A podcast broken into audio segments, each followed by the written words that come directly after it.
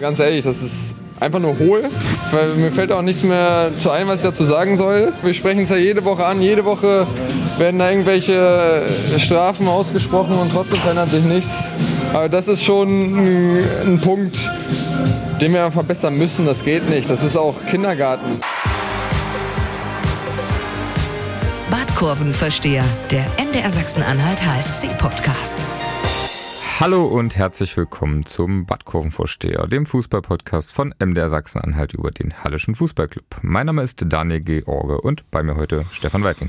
Ich grüße dich, Daniel. Morgen. Stefan, ich grüße dich. Ich glaube, es wird eine meiner letzten Folgen sein des äh, Badkurvenvorstehers. Ja, ich weiß, der Abschied, der ist nicht mehr lange hin. Wie groß ist dein Schmerz?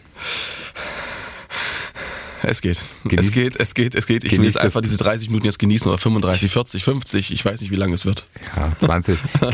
Genießt es heute nochmal, Stefan. Für euch da draußen nochmal zur Einordnung. Wir wollen heute sprechen über die Niederlage gegen Osnabrück. Das gab ein 0 zu 1 am Freitagabend. Wir nehmen auf am Montag. Auf der Uhr steht 8.56 Uhr. Jo. Über dumme Sperren, wo es ein bisschen Kritik gab zuletzt, äh, über die Situation im Abstiegskampf, die Kaderplanung und wollen nochmal auf die Restsaison vorausblicken. Stefan, äh, du hast gerade schon im Vorgespräch gesagt, du warst am Samstag beim Basketball, beim einzig wahren Hallensport zumindest. mhm. Aber warst du am Tag davor auch beim äh, einzig ja, wahren wir Rasensport. Waren, ja, wir waren auch beim Rasensport äh, zusammen mit Olli Leiste, mit Marius und mit Norman. Also diese Vierer-Konstellation, die ihr letztes, äh, letzte Woche hören konntet, die war auch wieder vereint sozusagen. Wir haben auch ein gemeinsames Foto gemacht und waren dabei bei einer Niederlage, kannte man gar nicht mehr, konnte man gar nicht mehr so richtig in Verbindung bringen mit dem HFC. Zwölf Spiele, wenn man Meuselwitz und das Pokalspiel gegen Weißenfels mit reinrechnet, war der HFC ungeschlagen, aber es war eine verdiente Niederlage gegen einen, das muss man aber auch dazu sagen, starken, gut eingestellten und nah nahezu fehlerfrei agierenden Gegner, den VfL Osnabrück. Aber ich würde es mal so einschätzen, das war eine Pleite, die keine nachhaltige Wirkung haben wird hoffe ich zumindest, äh, weil die Mannschaft gespürt hat, Punktgewinn war absolut drin gegen dieses Spitzenteam und äh, weil ja auch die Konkurrenz mitgespielt hat, Halle hat ja nach wie vor vier Punkte Vorsprung auf den ersten Abstiegsplatz. Ich wollte gerade sagen, ich weiß gar nicht mehr, wer es gesagt hat, aber ich habe irgendwo gelesen, so wir haben gemerkt, dass wir mithalten können, selbst mit so einem Team. Ja, ja zumal der Start richtig gut war. Also ich hatte mich im Vorfeld mit Tobias Schweinsteiger, dem Trainer vom VfL Osnabrück, der saß gemächlich äh, dreiviertel Stunde vor Anpfiff auf seiner Trainerbank, konnte man so ein bisschen plaudern. Osnabrück hat äh, in Merseburg über übernachtet. Er sagt immer Meseberg. Und ich sage, das heißt Merseburg. Also Meseberg ist ja dieses Schlosshotel, wo die Bundesregierung immer tagt. Und äh, der hatte einen ziemlich klaren Plan und der ist auch sehr gut aus Osnabrücker, Osnabrücker Sicht aufgegangen. Die haben schon damit gerechnet, dass Halle extrem viel investiert am Anfang und sie kam ja auch mit viel Wucht aus der Kabine. Ähm, Problem war, man hatte den letzten Mann nicht so richtig finden können. Einmal gab es eine gute Chance von Zimmerschied, der den eigenen Kollegen abschießt, aber zumindest war es schwungvoll. Das Publikum war sofort da, wieder mehr als 10.000 Zuschauer mit dabei. Das war ganz stark. Und äh, diese Phase hat dann sozusagen ein jähes Ende genommen, leider durch die verletzungsbedingte Auswechslung von Nico Hug. Der hatte Adduktorenprobleme und ähm, dann war auch auf links so ein Stück weit der Ofen aus, muss man sagen. Da flogen dann nicht mehr so viele Flanken rein, da war nicht mehr so viel Geschwindigkeit auf der Außenbahn durch die Umstellung. Vordert kam dann rein die Innenverteidigung. Landgraf ist auf die Linksverteidigerposition gerückt und dann hat's einfach Osnabrück knallhart gut gemacht. Dieses 1 zu 0 sehr gut rausgespielt. Tesche, Bundesliga-Erfahrung, 136 Spiele, keiner greift ihn so richtig an. Engelhardt lässt klatschen, Niedfeld zu spät, Voller zu spät, am Torschützen Simakala und dann stand es 0 zu 1 und dann hat es Osnabrück eben gemacht wie eine Spitzenmannschaft mit einer mega starken Abwehr. Beermann, Jamfi da hinten, die haben alles rausgeköpft. Halle hatte auch vorne keine Durchschlagskraft per Kopf. Da fehlte einfach ein, ein Boliki vorne und so war es am Ende eben diese verdiente Niederlage, wo es aber trotzdem Chancen gab, am Ende nochmal zumindest eine ganz gute von Geiritz per Kopf zumindest den Ausgleich zu erzielen. Aber mehr als 10.000 Zuschauer, das zeugt davon, dass so ein bisschen Euphorie jetzt wieder da ist. Ne? Auf jeden Fall. Also das hat man ja schon gemerkt, gegen Aue waren es auch mehr als 10.000 und solange man diesen Hallenser ja, dem hallischen Publikum was anbietet, denen was geboten wird, dann ist das relativ schnell, dieses Feuer, was dann überspringt und hat mich auch sehr erstaunt. Also mehr als 10.000 war natürlich super Wetter, aber da siehst du mal, was der HFC, ich will nicht sagen für ein schlafender Riese ist, aber zumindest äh, für einen Schlafender, was gibt's zwischen Riese und Zwerg, Daniel? Ja. Gute Frage. Stefan Weidling. Nein, ähm, weiß ich nicht. Aber jedenfalls ähm, ist da richtig Potenzial da und das macht wahrscheinlich Mut. Nicht nur wahrscheinlich, das macht Mut dann äh, für die kommende Saison, dass es dann ähnlich weitergeht. Ja, leider aber aus HFC-Sicht äh, die große Serie gerissen. Ne? Die war ja schon langsam rekordverdächtig. Ja? ja, wobei dann auch alle Spieler gebetsmühlenartig betont haben, hat uns nie interessiert, gucken wir nicht drauf. Äh, Sretoristic sagte, das ist eher was für die Medien. Ähm, äh, Jonas Niedfeld hat gesagt, so sinngemäß, ähm, wir wollen Spiele gewinnen, uns ist die Serie egal. Der Einzige, der so ein bisschen ja, was gucken hat lassen, war Niklas Landgraf. Der hat dann zu mir gesagt, eigentlich war die Serie schon ganz, ganz wichtig, weil sonst wird man da jetzt nicht stehen, wo wir stehen. Und das ist ja eigentlich schon der Punkt.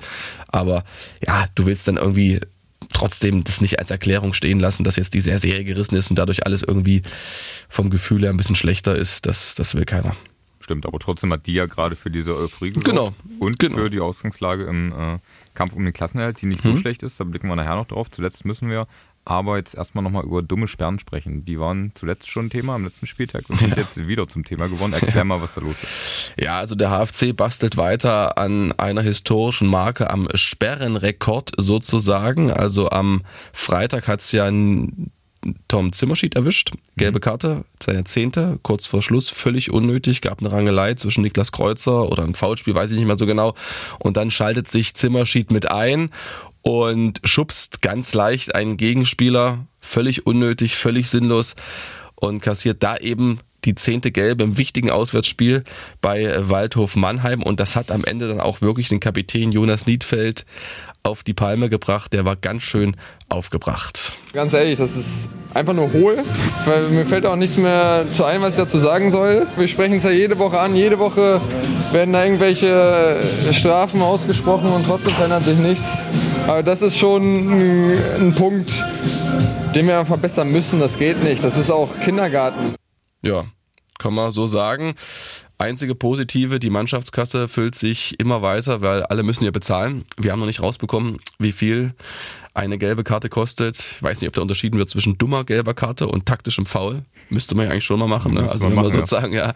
Also wahrscheinlich ist das nächste Trainingslager in der Türkei gesichert. Ähm, da ist schon richtig viel drinne. Und ich hatte ja auch mit Sretoristic die letzten drei Wochen immer über dieses Thema gesprochen.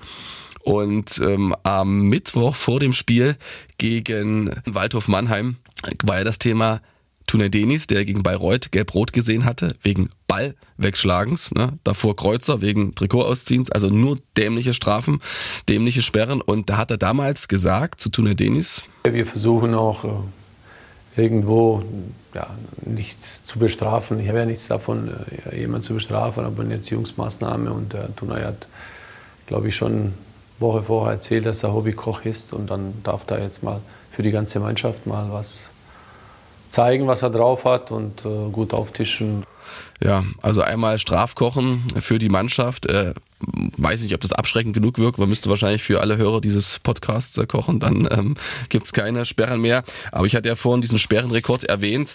Rekordhalter ist ja, ich habe mal nachgeschaut, äh, sind die Sportfreunde Lotte. 2016, 2017 haben die insgesamt 24 Sperren kassiert. Halle steht bei 20. Äh, Jena kam vor zehn Jahren auf 21 und Erfurt auf 20 Sperren. Also sind schon auf Platz drei dieser unrühmlichen Tabelle. Und äh, wenn wir anschauen, wer alles vorbelastet ist, also Stetschik, der hat schon viermal gelb, der könnte im nächsten Spiel schon wieder gesperrt werden. Gebhardt hat auch schon viermal gelb. Also ich hoffe, dass sie sich äh, einfach mal ein Stück weit zusammenreißen.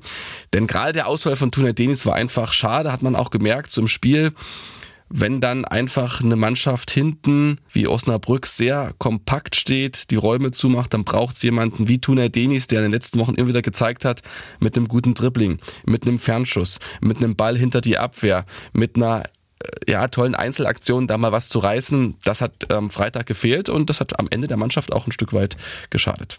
Um aber nochmal auf die Sperren äh, zurückzukommen, woran liegt das denn? Sind das unkontrollierte Emotionen, Unerfahrenheit? Ja, also es ist eine Mischung ähm, aus allem, glaube ich, eine Melange. Also hast du schon gesagt, Unerfahrenheit hat auch äh, Sretoristic betont, Abgezocktheit fehlt da so ein bisschen. Aber wenn wir uns allein dieses Trikot ausziehen von Niklas Kreuzer nochmal ins Gedächtnis rufen, klar, das war ein emotionaler Moment. Halle schießt das 3-2 gegen Aue, aber trotzdem, er ist Zweitliga erfahren, das muss er einfach wissen, ähm, dass es unnötig war. Zumal dann am Ende ja noch die, die Gelb-Rote dazu kam durch einen faul, das will ich ihm jetzt gar nicht so vorwerfen. Das war, glaube ich, ganz gut, dass er da hingegangen ist. Aber trotzdem, Ball wegschlagen ist richtig blöd gewesen von Tunay Denis. Also die letzten sind wirklich vermeidbar gewesen. Erinnern wir uns vor vier Wochen, das Spiel davor gegen Duisburg zu Hause, Sören Reddemann schubst im Strafraum, nachdem er geklammert wurde, ja, von einem Duisburger, den Duisburger einfach mit beiden Händen weg, stößt ihn weg, gibt glatt rot, glaube ich sogar, ja, war glatt rot. Also ebenfalls Kategorie absolut vermeidbar. Also ich glaube, sie kühlen sich da nicht schnell genug runter, beziehungsweise sind zu schnell auf 180. Und ähm, man muss es, glaube ich, immer wieder, deshalb sagt ja auch ähm, Jonas Niedfeld äh, Kindergarten, immer wieder betonen und dann hoffen, dass es sich irgendwann irgendwie einbrennt oder so, weil wir haben es gehört, so richtig harte Strafen, das will ähm, Sretoristic nicht. Naja, also wenn er gerne kocht und dann darf er kochen, das ist ja, das jetzt, die Strafe hält sich an Grenzen. Ne? Ja, genau. Okay, mhm. aber wir bleiben, wir bleiben gespannt, äh, ob das fruchtet oder nicht. Jetzt muss man ja sagen, Glück gehabt am Wochenende. Ne? Es sind immer ja. noch vier Punkte Vorsprung auf dem Abstiegsplatz. Genau, und das Restprogramm beim HFC bei den anderen Mannschaften, also Oldenburg, Meppen hat jetzt gewonnen, 1-0 gegen Saarbrücken. Ähm, wer ist noch mit dabei? Bayreuth und Zwickau. Das ist ja auch ähnlich wie beim HFC. Sicherlich hat Halle jetzt mit Mannheim ein sehr, sehr schweres Auswärtsspiel. Dann gibt's noch die Partie gegen das Top-Team Wiesbaden am Ende und gegen Saarbrücken. Das sind also noch drei Mannschaften, die da oben mit ran wollen. Aber da macht es auch keinen Sinn, jetzt irgendwie auf die anderen Gegner zu schauen und zu sagen, okay, die spielen halt nur äh, gegen, weiß, weiß ich, 1860 oder so, Mannschaften, die im Mittelfeld sind. Ähm, entscheidend wird das Spiel sein gegen, gegen Mannheim, dass man da versucht, diesen Mini, diesen Mini-Nackenschlag da äh, zu durchbrechen, indem man einfach einen Punkt holt und dann hat man zu Hause Ingolstadt, die man ja nochmal richtig reinziehen kann. Die haben wieder verloren gegen Viktoria Köln. Also du hast zwei Heimspiele gegen ja fast direkte Konkurrenten Ingolstadt und gegen Essen. Also es liegt alles in der Hand des HFC und das ist, glaube ich, die beruhigendste Nachricht. Und man muss sagen, es ist irgendwie nach den letzten Wochen schwer vorstellbar, dass der HFC noch absteigt. Ne? Kann ich mir auch wirklich schwer vorstellen.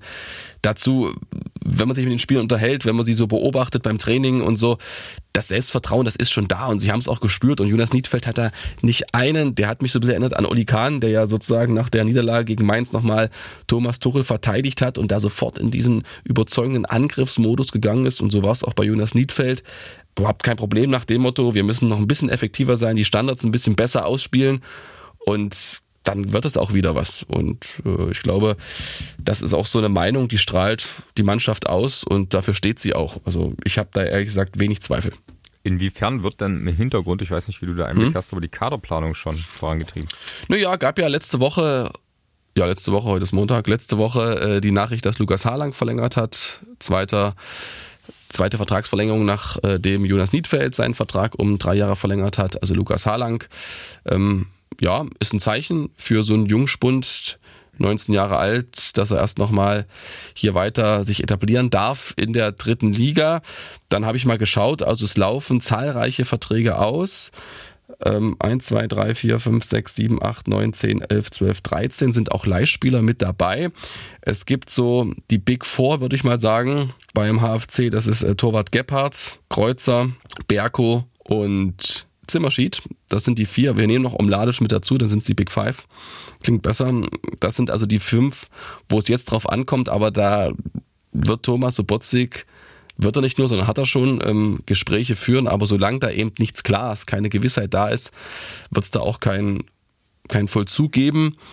Die Spieler werden sich das ähm, relativ lange offen halten, haben ja auch alle betont, Kreuzer, Zimmerschied können wir uns immer wieder vorstellen, hier weiterzumachen. Aber natürlich hat auch zum Zimmerschied ähm, Angebote von sehr, sehr guten Drittligisten vorliegen. Das sagen mir äh, meine Informationen und äh, das wird wirklich schwer, ihn da zu halten. Aber pff, nützt ja nichts. Also jetzt zu sagen, wir versuchen es nicht, bringt nichts. Ähm, wichtig ist, so schnell wie möglich naja, 42 Punkte, 43 Punkte einzufahren und dann geht es dann, glaube ich, auch relativ schnell mit den äh, Entscheidungen in Sachen Vertragsverlängerung. Ja, ich hatte letzte Woche, glaube ich, in der MZ auch mal gelesen, hat Thomas Sobotzik gesagt, wir haben noch keine Absage kassiert. Das ist ja auch schon. Genau, das ist das, weil ja sich was, ja. jeder Spieler natürlich auch ein Stück weit eine Hintertür offen lässt. Genau. So, der Trainer muss natürlich bleiben, ne? Da hat ja Vertrag noch. Keinen Zweifel, hat Vertrag, muss vielleicht sogar gleich noch verlängern, eigentlich, oder? Wenn man der HFC ist.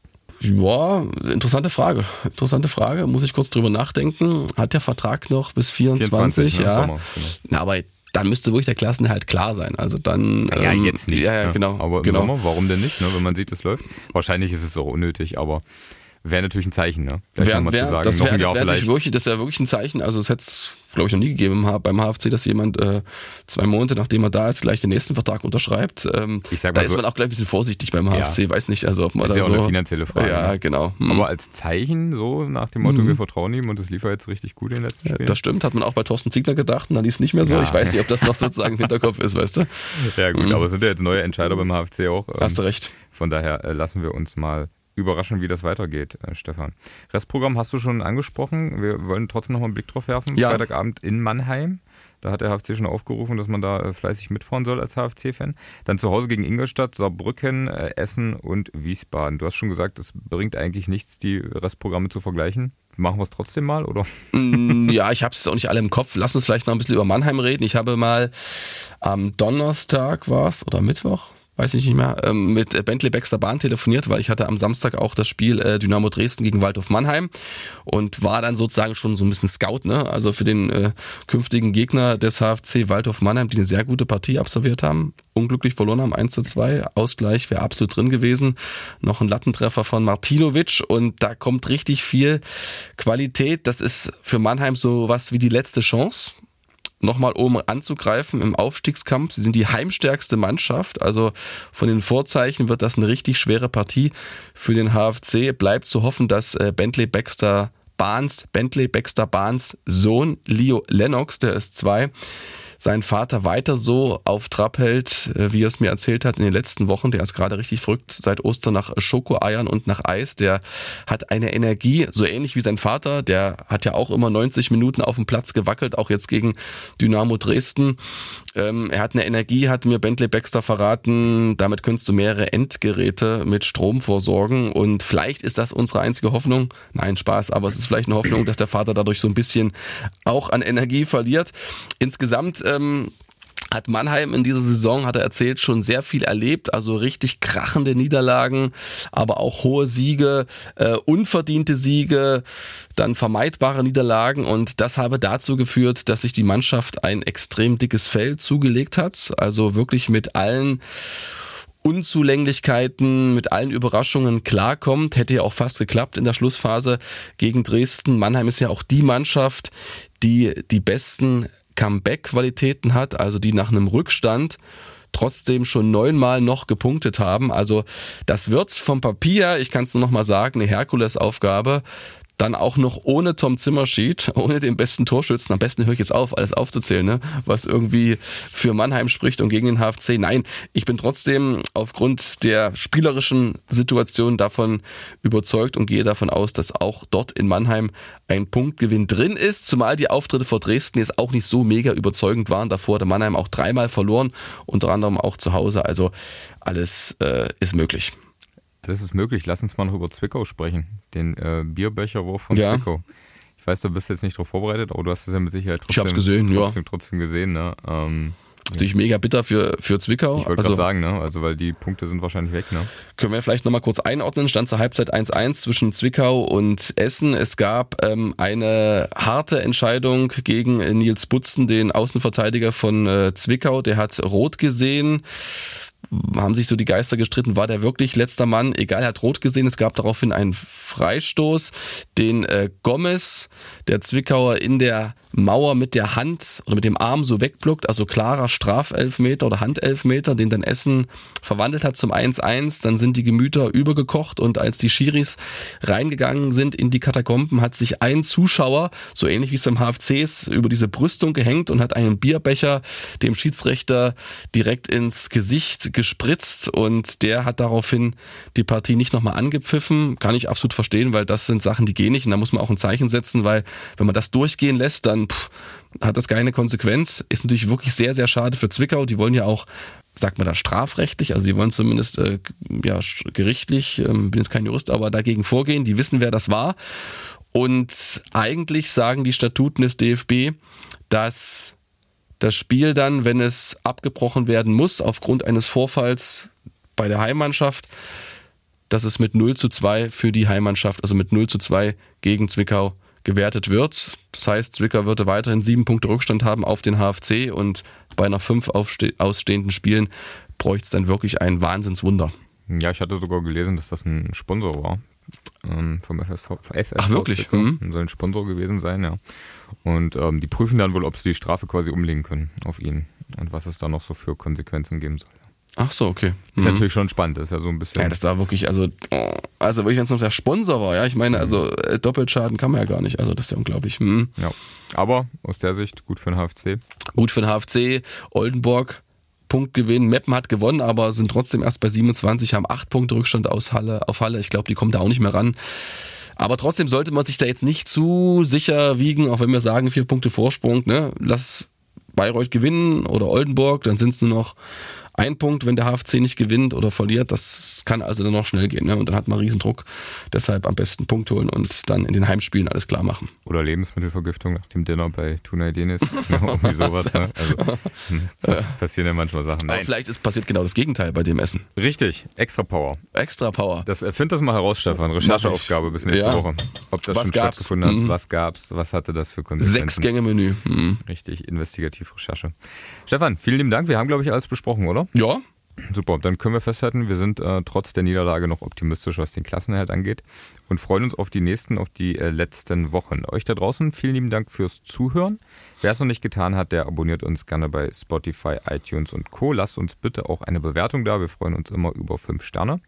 Und in der nächsten Woche, da hört ihr hier wahrscheinlich wieder Stefan Weidling. Bis dahin, macht's gut, bleibt uns treu. Ciao Daniel. Kurvenversteher, der MDR Sachsen-Anhalt HFC-Podcast.